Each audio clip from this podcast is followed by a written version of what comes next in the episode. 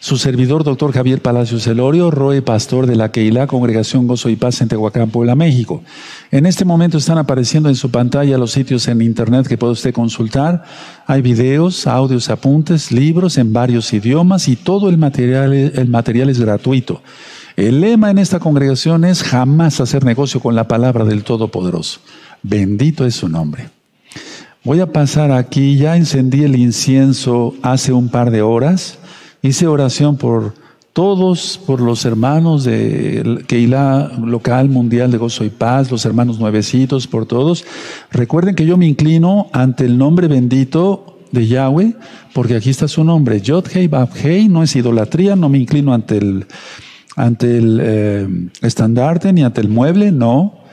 En el, en el Padre Nuestro decimos Abino Beshamay, Yid Kadashinha, etc. Yid quiere decir santificado es tu nombre, o sea, muy exaltado es tu nombre. Entonces, si yo digo que es muy exaltado su nombre y yo no hago ni siquiera una reverencia al nombre que es sobre todo nombre, sería un hipócrita y un cobarde por no demostrar mi fe ante los demás. Entonces yo me inclino ante el nombre que es sobre todo nombre, Yid. Eh, hago esa aclaración. Bueno, vamos a ver en esta ocasión, me voy a ir eh, un poquito ligerito, pero por puntos vamos a aprender. Vamos al capítulo 10 del segundo libro de Samuel. Y suscríbete de una vez, tú que estás ahorita ahí viendo este, esta transmisión en vivo, o después que la veas, suscríbete.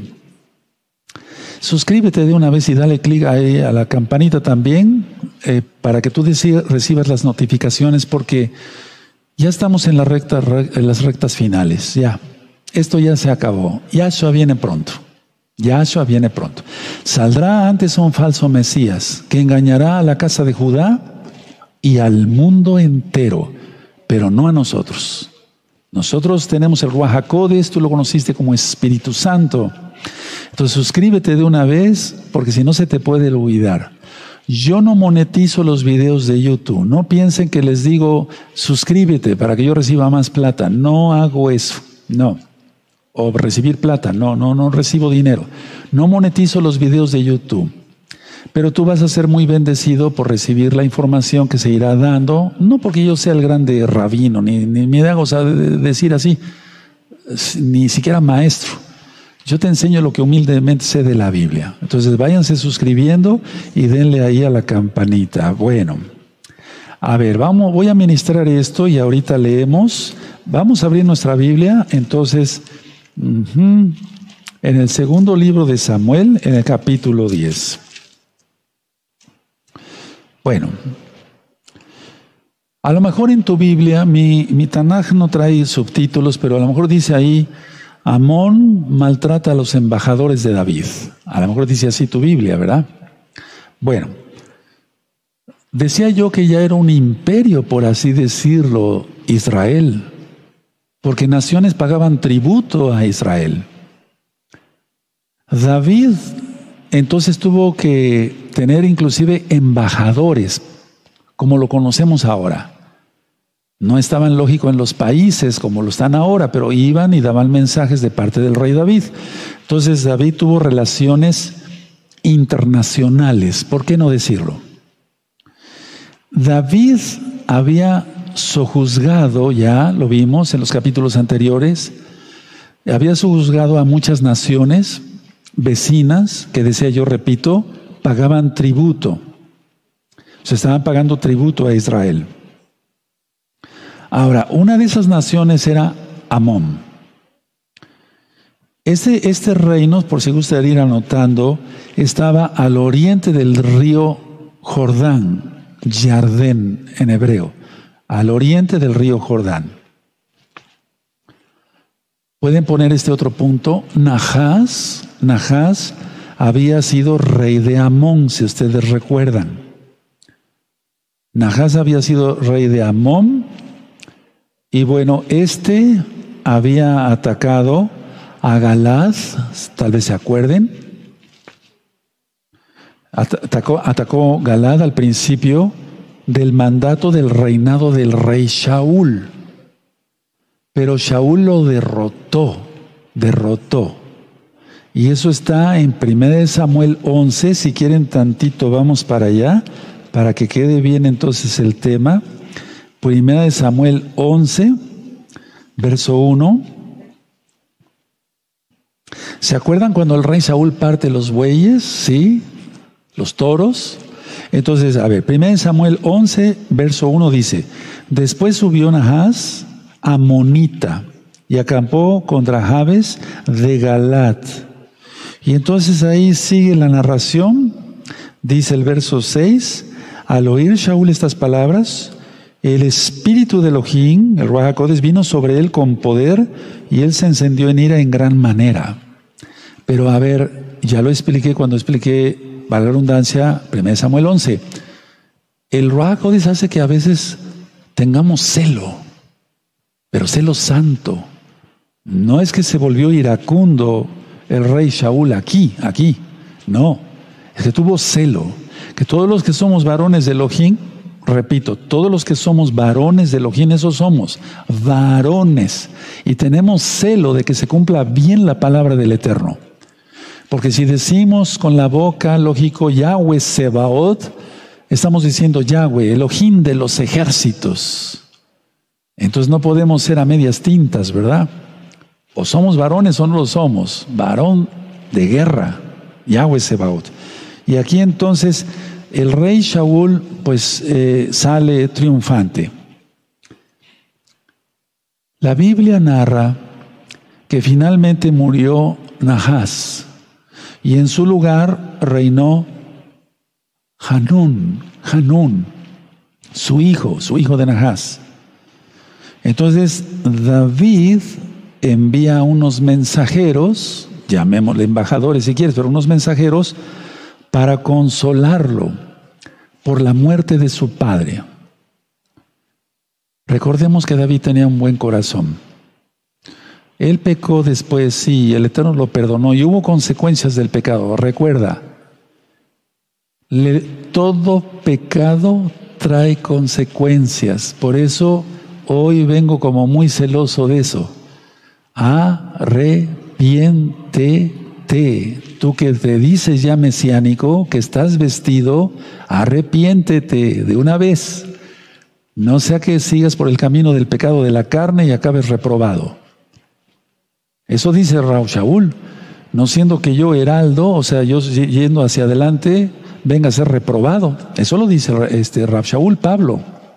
Entonces decía yo que Nahas muere y entonces David envía unos mensajeros para consolar a Hanún por la muerte de su padre.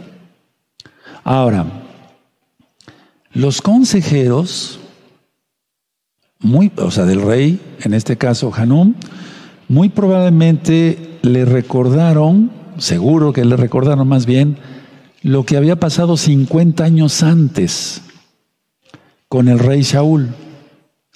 Y entonces le dijeron seguramente al rey Hanún, ellos vienen de parte de David a espiar. Entonces, de primera de Samuel 11 a este segundo de Samuel, capítulo 10, son 50 años, hermanos. Miren, qué rápido, ¿verdad? O sea, el Tanaj, en este caso la Biblia, pues, nos narra los acontecimientos, pero aquí tú puedes eh, poner ahí 50 años. Entonces le dicen a, este rey eh, Hanún, seguramente vinieron a espiar. Entonces los mensajeros de David eh, no solamente fueron rechazados, sino avergonzados. Y entonces vamos a ver esto porque fue una declaración de guerra, fue una declaración de guerra. A ver, entonces voy a empezar a leer, amados y ustedes conmigo, es el segundo libro de Samuel, capítulo 10. Dice así. Después de esto aconteció que murió el rey de los hijos de Amón y reinó, reinó en su lugar, en lugar suyo, Anún, su hijo. Y dijo David, yo haré compasión con Hanún, hijo de Nahas, como su padre lo hizo conmigo, ¿recuerdas? Y envió David sus, sus siervos para consolarlo por su padre. Mas llegados los siervos de David a la tierra de los hijos de Amón, los príncipes de los hijos de Amón dijeron a Hanún su señor, ¿te parece que por honrar David a tu padre te ha enviado consoladores? ¿No ha enviado David sus siervos a ti para reconocer e inspeccionar la ciudad para destruirla? Entonces Hanún tomó los siervos de David, les rapó la mitad de la barba, que eso es una ofensa horrible para todo israelita, les cortó los vestidos por la mitad hasta las nalgas y los despidió. Terrible, ¿no? Cuando se hizo saber esto a David, envió a encontrarles porque ellos estaban en extremo avergonzados. Y el rey mandó que les dijeran, quedaos en Jericó hasta que os vuelva a, nacer la barba, y entonces volved. A ver, pues para todo israelita que le corten la barba, eso es lo que hizo Hitler con sus secuaces, rasurar la barba, eh, quitar los peyot, que la Biblia habla de dejarse crecer el cabello de las sienes. Nunca dice que tan largo. Pero sí hay que dejárselo, porque en el libro de Jeremías dice, malditos los que se rapan las sienes, porque así hacían los de las naciones paganas. ¿O no? Mira ahora cómo está el mundo. ¿Cuál es el peinado predilecto de los jóvenes de ahora, satanistas? Dejarse el cabello acá y raparse así, ¿no? Bueno, entonces dice aquí el verso 6, y viendo los hijos de Amón que se habían hecho odiosos a David, enviaron los hijos de Amón y tomaron a sueldo a los sirios de Bet Rehob y a los sirios de Soba, veinte mil hombres de a pie del rey de Maca, mil hombres de Istov, doce mil hombres. A ver, entonces era una ofensa horrible cortar la barba. Y luego, para cualquiera, para cualquiera, no nada más israelita, para cualquiera, que se muestre el trasero es una vergüenza. Pero la mayoría de la gente del mundo ni siquiera eso, hermanos. Antes de esta pandemia, las playas nudistas, ¿no? O aunque no fueran nudistas, las mujeres con bikini, con tanga, enseñando todo el trasero y los hombres igual. O sea, esa gente que enseña su trasero no tiene vergüenza, por no decir otra cosa. No quiero rayar en groserías jamás, pero no tiene vergüenza. Entonces, aquí era una vergüenza, tú lo estás viendo en el verso, el verso 4. Rasurar la barba y mostrar las nalgas, el trasero. Es una ofensa, es una vergüenza.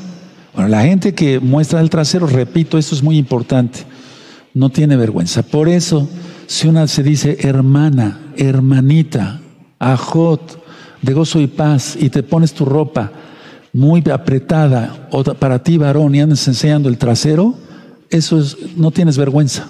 Eso es en pocas palabras. Entonces, a ver, vamos a ver Isaías, póngale una hojita ahí en su eso para que podamos volver rápido a la cita que estamos y no se nos pierde, ¿verdad? Isaías 15. En Isaías 15, verso 2. Isaías 15, verso 2. ¿Ya lo tienen? Isaías 15, verso 2 dice así. Subió a Bajid y a Dibón, lugares altos, a llorar. Sobre Nebo y sobre Medeba aullará Moab. Toda cabeza de ella será rapada y toda barba rasurada. Inclusive en las naciones paganas, también rasurar la barba era algo deshonroso. Pero para todo israelita es más, más que deshonroso, porque es ir contra los mandamientos. Y miren ahora con la pandemia, con este bicho. Es decir, bueno, si quieres volver al trabajo te tienes que rasurar la barba. ¿Por dónde crees que va la cosa? ¿No estará reinando ya el espíritu de la, de la Claro que sí, claro que sí, claro que sí. Ahora vamos ahí adelantito, Isaías 20, verso 4. 20, verso 4.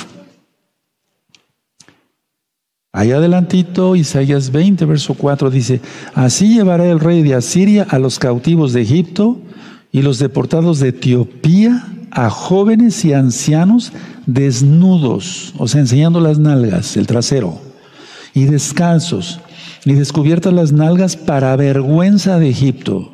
Repito, ni siquiera solamente a Israel, para cualquier persona. ¿Y tú cómo te vistes? ¿Recatadamente? Por eso, si tú estás eh, en una congregación, y quiero ser claro en esto, si tú estás en una congregación mesiánica, pseudo-mesiánica, y tu rosh, rosh quiere decir cabeza, o tu roe, tu pastor, o tu, como le llamen, tu rabino, que rabino solamente es Yahshua, te permite llegar con faldas apretadas, te permite llegar con pantalones apretados, si tienes conciencia, salte de ahí y cumple bien los mandamientos de Yahweh y sobre todo arrepiéntete, porque estás siendo provocación para otros. Eso también es para ti, varón. Si tú estás enseñando el trasero de una u otra manera, ¿eh? con ropa ajustada y demás, arrepiéntete, arrepiéntete. Son las últimas advertencias de arrepentimiento. No crean que a mí me preocupa, ah, caray, el ROE habla muy fuerte, a lo mejor ya no van a ver el canal. Es que dentro de poco ya no me vas a volver a ver. Tal vez para los pecadores van a descansar, pero yo no sé para qué te conectas. Pero los santos están conectados. Entonces son las últimas advertencias, son los últimos llamados de arrepentimiento. Y si tú eres nuevecito, toma esto como un consejo, es un consejo sabio porque está sacado de la Biblia. Que el hombre no vista como mujer y la mujer no vista como hombre. Pero no nada más se trata de no usar, de usar pantalones los varones, ni varones, ni mujeres ceñidos, o sea, apretados, nada de eso. Eso es pecado, eso es pecado. Habla de tu concupiscencia, apágala rápido, apágala. Porque el juicio para los que sabemos Torah y no la guardamos va a ser doble. Tú dices si quieres recibir doble paliza, mejor dobles caricias de Yahshua. Aleluya. Ahora, volvemos a segunda de Samuel 10. Segunda de Samuel 10. Vamos a ir ahí leyendo un poquito más. Dice así el verso 7. Segundo de Samuel, segundo libro de Samuel 10, verso 7. Cuando David oyó esto, o sea, la confabulación de la guerra, envió a Joab con todo el ejército de los valientes. Subraya valientes, porque los cobardes no van a entrar al reino de los cielos. Eso está en Apocalipsis 21, verso 8. Anoten las citas, hermanos nuevecitos, anoten las citas. Verso 8. Y saliendo los hijos de Amón, se pusieron en orden de batalla a la entrada de la puerta. Pero los sirios de Soba, de Rehob, de Spot y de Maca estaban aparte en el campo. Verso 9. Viendo pues Joá que se le presentaba la batalla de frente y a la retaguardia, entresacó de todos los escogidos de Israel y se puso en orden de batalla contra los sirios. Verso 10. Entregó luego el resto del ejército en mano de Abisaí, ¿se acuerdan? Su hermano, y lo alineó para encontrar a los amonitas. Entonces Joab contra Siria y Abisaí contra los amonitas. Verso 11. Y dijo, si los sirios pudieran, pudieran más que yo, tú me ayudarás, y si los hijos de Amón pudieran más que tú, yo te daré ayuda. Ese es el pensamiento de todo hijo de Israel, de todo nacido de nuevo, no hacerse como que no entiende y que hagan pedazos al otro. Por eso te estoy hablando fuerte, porque te amo. Adoro a Yahweh con todo mi corazón, mi alma, mi mente y mi ser. No por eso dije el Isma Israel, escucha a Israel, sino entonces qué hipócrita. Pero porque te amo, te exijo. Si no te gusta la administración, pues déjala de ver.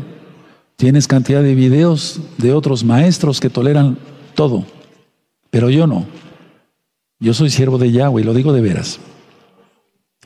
Entonces dice aquí, verso 12, esfuérzate y esforcémonos por nuestro pueblo y por las ciudades de nuestro Elohim y haga Yahweh lo que bien le pareciere. Miren qué bonita frase. A ver, vamos a subrayar esa frase Y haga Yahweh, porque Él hará de todas maneras lo que le parezca, porque Él es bueno y Él siempre querrá nuestro bien.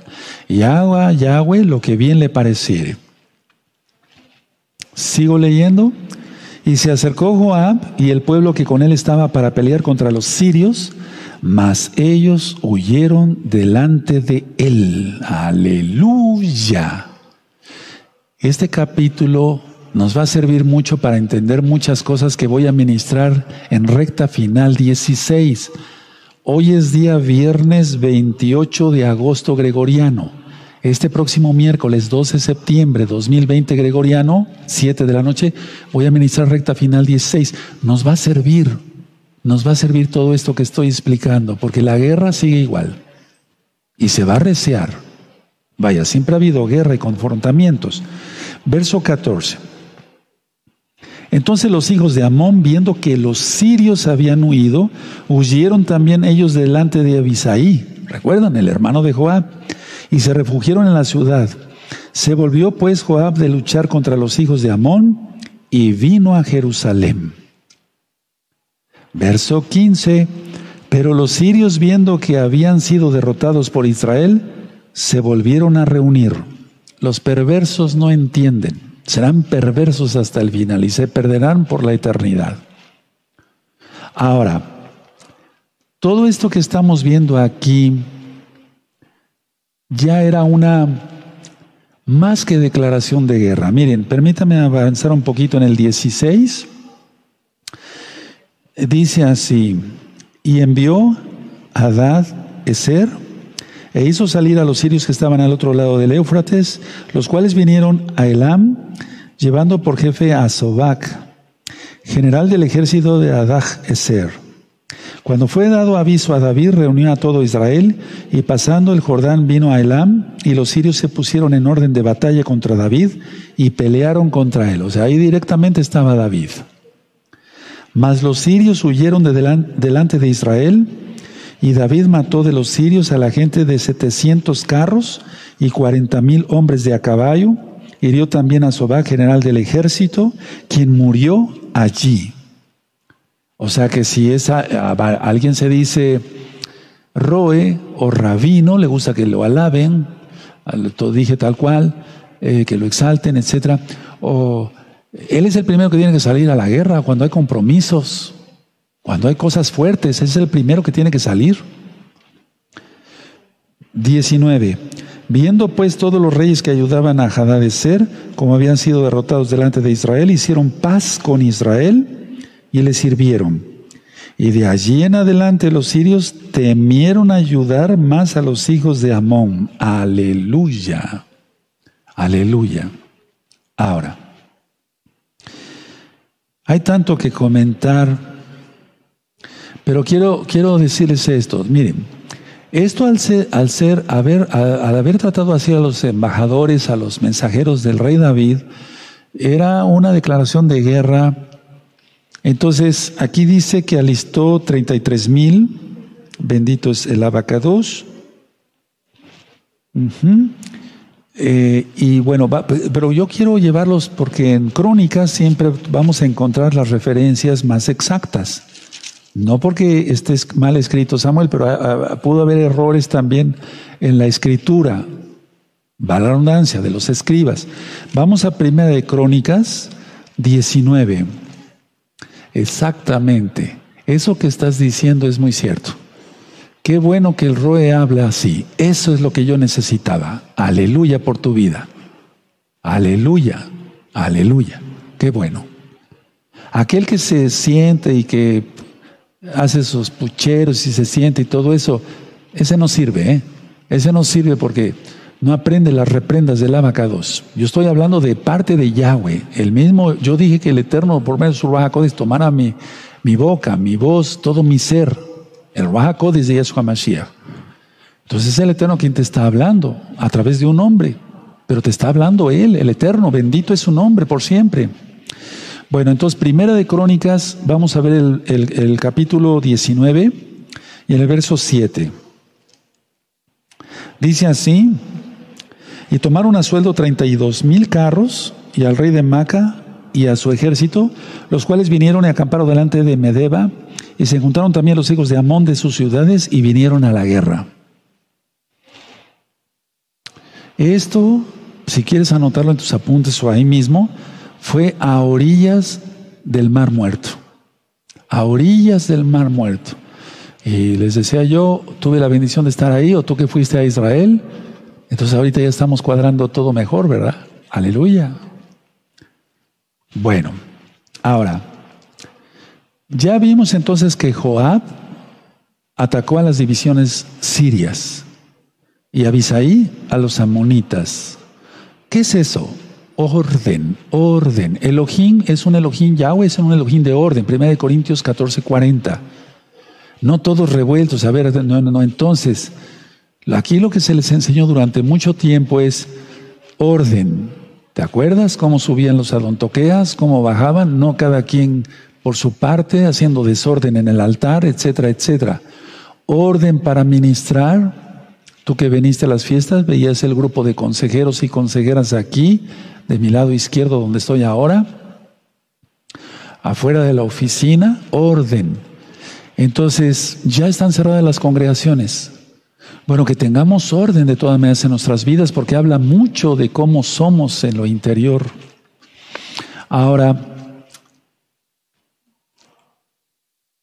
me llama la atención que aquí fueron dos victorias, porque una cosa son los sirios, otra los amonitas. Entonces, la victoria fue total. Ojo, atención, atención, atención. Vean cómo salía David y huían los perversos. ¿Por qué? Porque Yahweh estaba con David. Después del pecado de David, ya no sucedió la cosa igual. Voy a hablar del pueblo de Israel en general, de nuestro pueblo. Cuando Israel ha obedecido a Yahweh en todo, todo es victoria, todo es bendición, todo es prosperidad. ¿Dónde está eso? En Deuteronomio 28, verso 1 al 14.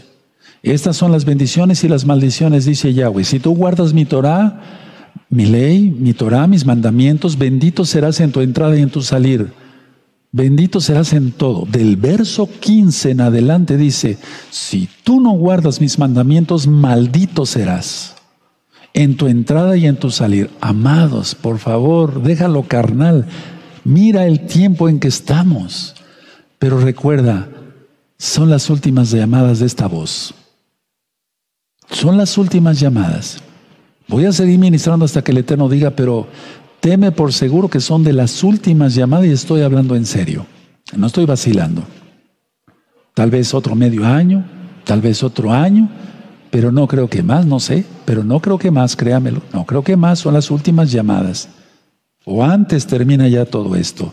Recuerda que estamos, como yo decía en recta bien al 15, no pienses que estamos así, a lo mejor ya estamos así el espíritu del antimashiach y pensando todavía en la carne, en el pecado, en ver cosas no propias, etcétera, no guardar la Torah bien, entonces no has entendido nada, pero bendigo a todos por a todos los que temen a Yahweh de veras de corazón. Los bendigo de corazón.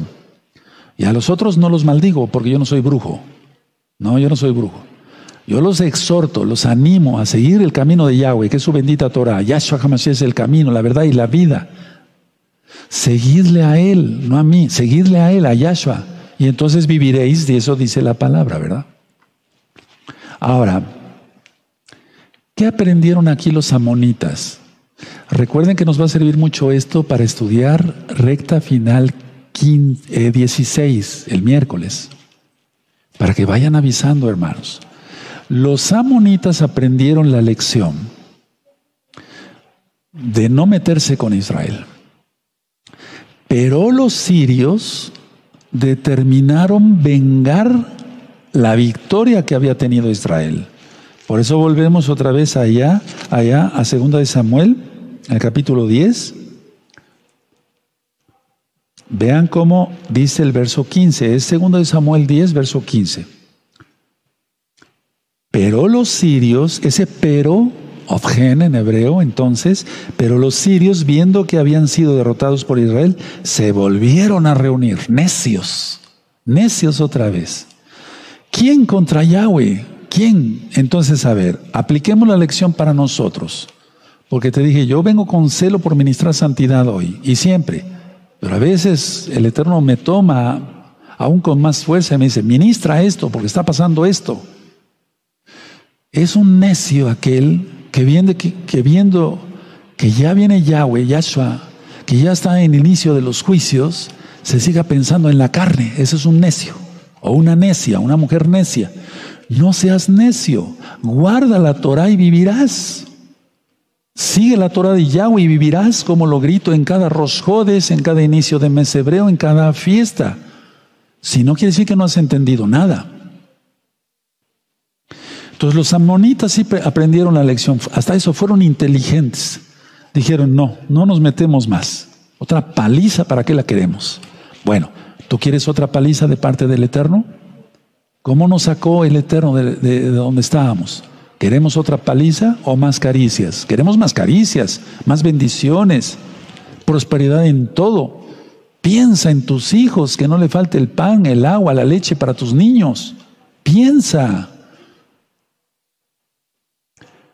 Los sirios totalmente necios, pero Elohim otra vez dio el triunfo a David y su ejército. Otra vez dio el triunfo a Israel. Vamos a primera de, eh, perdón, primera de Crónicas en el 19, 18. Vamos para allá donde estábamos, pero ahora vamos a ver primera de Crónicas 19. Y este es el, dato correcto, hermanos. Primera de Crónicas 19, 18. En cuanto a los miles de hombres y todo eso, entonces ya vamos a entender que en Crónicas muchas veces está la narración más acertada en cuanto a números, no en cuanto a la palabra del Eterno. Los escribas pudieron haber cometido un error. Por eso yo al inicio de la administración dije, Padre, perdona todas nuestras torpezas, nuestras tonterías. Pero ojo, atención, que no cometamos pecado voluntario. Entonces, primera de Crónicas, primer libro de, los, Crónicas, en el capítulo 19, verso 18, dice así, mas el pueblo sirio huyó delante de Israel y mató David de los sirios a siete mil hombres de los carros y cuarenta mil hombres de a pie. Asimismo mató a Sofá, general del ejército. Entonces, estudiando en el original, este es el número correcto, hermanos. Este es el número correcto, solamente es como una aclaración. Ahora, ¿qué es lo que pasó después? Aquí volviendo a 2 Samuel capítulo 10, como número uno, continuó la sumisión siria a Israel. Pero vamos hacia adelante, hacia más para acá. ¿Qué es lo que pasó después? Los sirios invaden el reino del norte, matan a miles de hombres, violan a las mujeres, matan a muchos niños y después es, ellos esparcieron a la casa de Israel, los mismos sirios. Ve la diferencia, el triunfo de David en sumisión a Yahweh, en santidad, y ve la golpiza, la, la golpiza que dio Siria con permiso del Eterno a nuestro propio pueblo, la casa de Israel, en Samaria. Terrible, ¿no? Después los sirios se organizan, viéndonos más para acá, y van a Laquis destruyen la ciudad de Laquis, cerca de Jerusalén. Iban hacia Jerusalén y ahí, por amor a, su siervo David, en memoria, y al rey Ezequías, que intercedió fuerte en el Bet Hamidash, se detienen los sirios. ¿Recuerdas qué es lo que pasó? Un ángel mató a 185 mil sirios y avergonzó a Sennacherib. Ve la diferencia. ¿Qué prefieres? ¿Tener victoria como el rey David en su misión a Yahweh? o que los sirios te hagan pedazos. Yo no te deseo eso, claro. Los sirios estaban poseídos por demonios. ¿Y qué es lo que está anunciando en estos eclipses penumbrales? Viene el del 30 de noviembre, otro eclipse penumbral, otra potestad caerá. Está escrito en Apocalipsis 12 que ya no se halló lugar para el dragón, Yahshua Mashiach le reprenda y sus demonios, Yahshua Mashiach les reprenda. ¿Qué esperas? Santifícate. Deja de pensar en la carne hoy. Hoy. Santidad total. Cuando David fue sumiso, Israel fue sumiso, los sirios salían huyendo. El Eterno mandó un Malak 185 mil, aleluya, y avergonzó a Senaquerib, por eso lo dejó vivo. ¿Qué ha de haber dicho Senaquerib? A ver, así ya en lo real. Importante lo que dice la Biblia, lógico. Ha de haber gritado. Sí, seguro que gritó, pero, pero más fuerte de lo que nos imaginamos.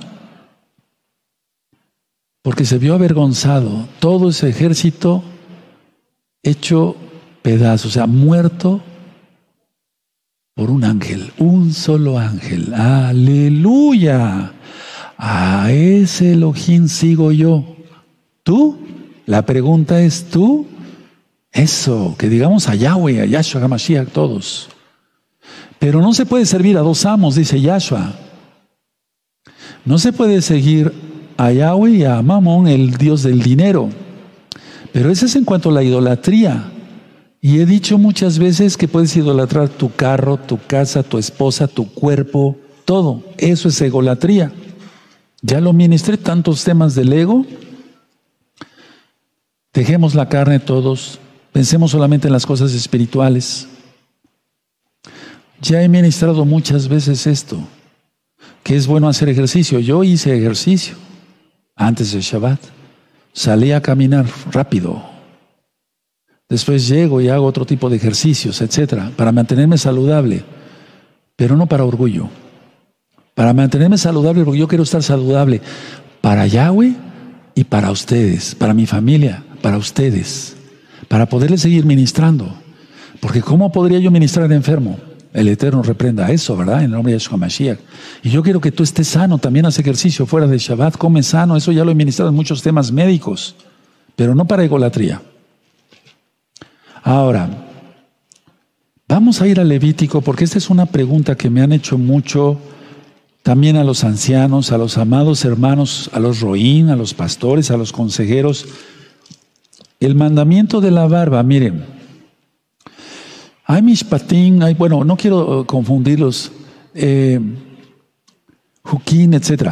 Hay muchos mandamientos, para que se entienda, hay muchos mandamientos que no entendemos. O sea, no sabemos por qué el Eterno lo dice, pero hay que cumplirlos. Por ejemplo, eh, busquen Levítico 19, los espero. Levítico 19.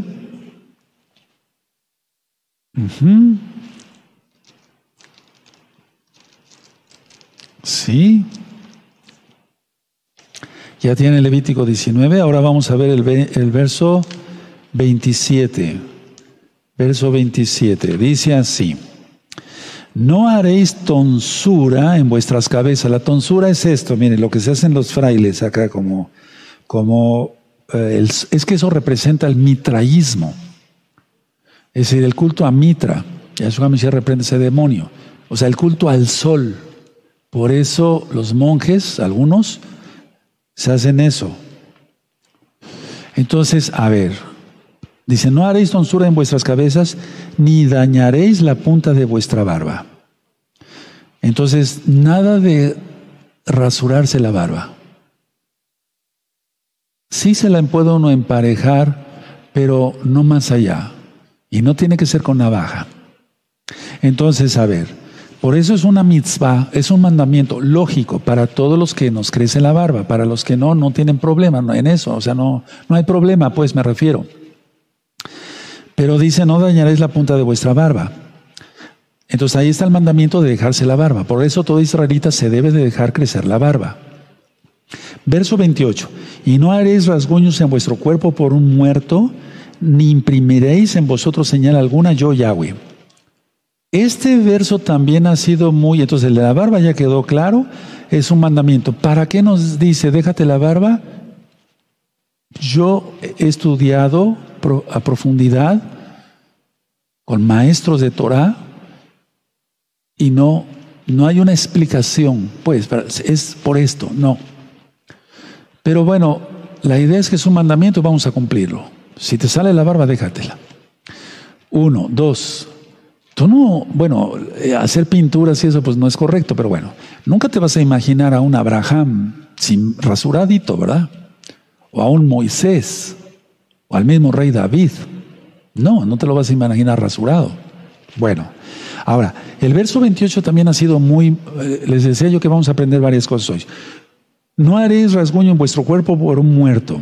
Entonces muchos pastores y pues yo sé que muchos cristianos se sienten, pero tengo que hablar con la verdad. Han dicho, no, pues no hay problema en hacerse un tatuaje. Vamos a diferenciar. No haréis rasguños en vuestro cuerpo por un muerto.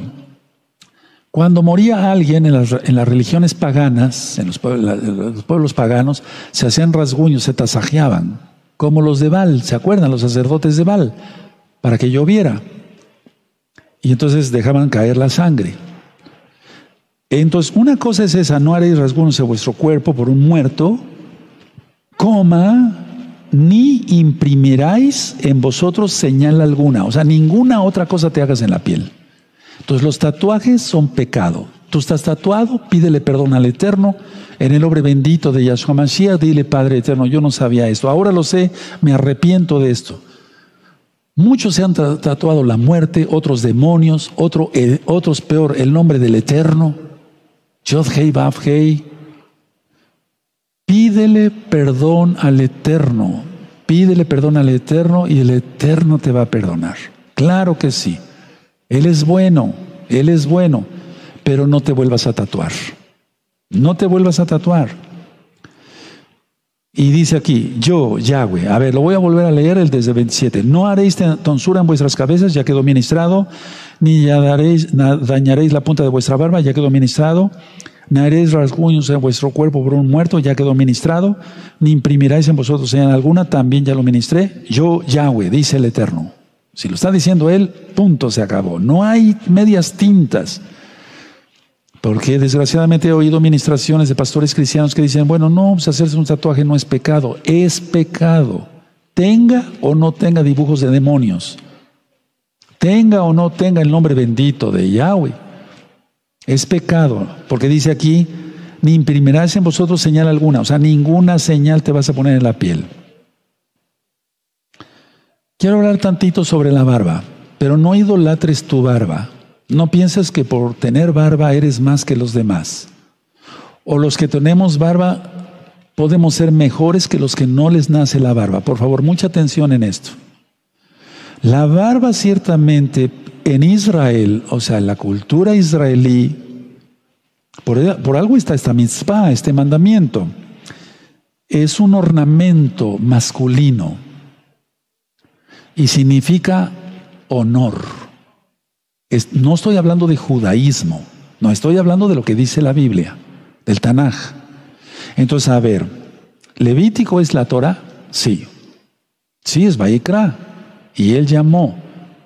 Entonces, a ver, la barba es un ornamento principal masculino y significa honor, honor. Por eso en otra parte de la bendita Torah, aquí por ejemplo en el verso 32 dice, delante de las canas te levantarás y honrarás el rostro del anciano, y de tu Elohim tendrás temor, yo Yahweh. Entonces cuando dice rostro ahí, banim en hebreo, ponle ahí en tu Biblia, faz, barba, sacán no saquen, saquen es anciano, sacan, barba. Y sobre todo, no porque yo la tenga blanca, ¿eh? sobre todo barba blanca, porque eso está hablando de un anciano, de alguien que tiene experiencia, que ha vivido varios años, que hay que respetar y rendir honor, no adoración, adoración solamente a Yahweh. Entonces, a ver, si tú no has honrado a alguien que te haya instruido y tenga la barba blanca, estás en problemas. Sobre todo si te dio muestras de santidad. No me estoy refiriendo solamente a mí, que te he dado muestras de santidad. Al pan, pan y al vino, vino, dice un dicho aquí y en España. Entonces, a ver, tienes que arrepentirte también de eso. Ahora, todos estos acontecimientos de los cuales ya he ministrado aquí del segundo capítulo, perdón, del capítulo 10 del segundo libro de Samuel, esos acontecimientos sucedieron entre los años 20 y 30 del reinado de David. No hay una fecha exacta, pero los estudiosos han dicho estos acontecimientos sucedieron entre el año 20 y 30 del reinado de David, porque David reinó 40 años. Entonces ya estaba grande. Y miren, un verdadero guerrero. ¿Qué es Amón hasta ahora? Jordania de hoy. Mucha atención porque nos va a servir todo esto que estoy ministrando ahora para recta final 16, hermanos. Amón, la Jordania de hoy.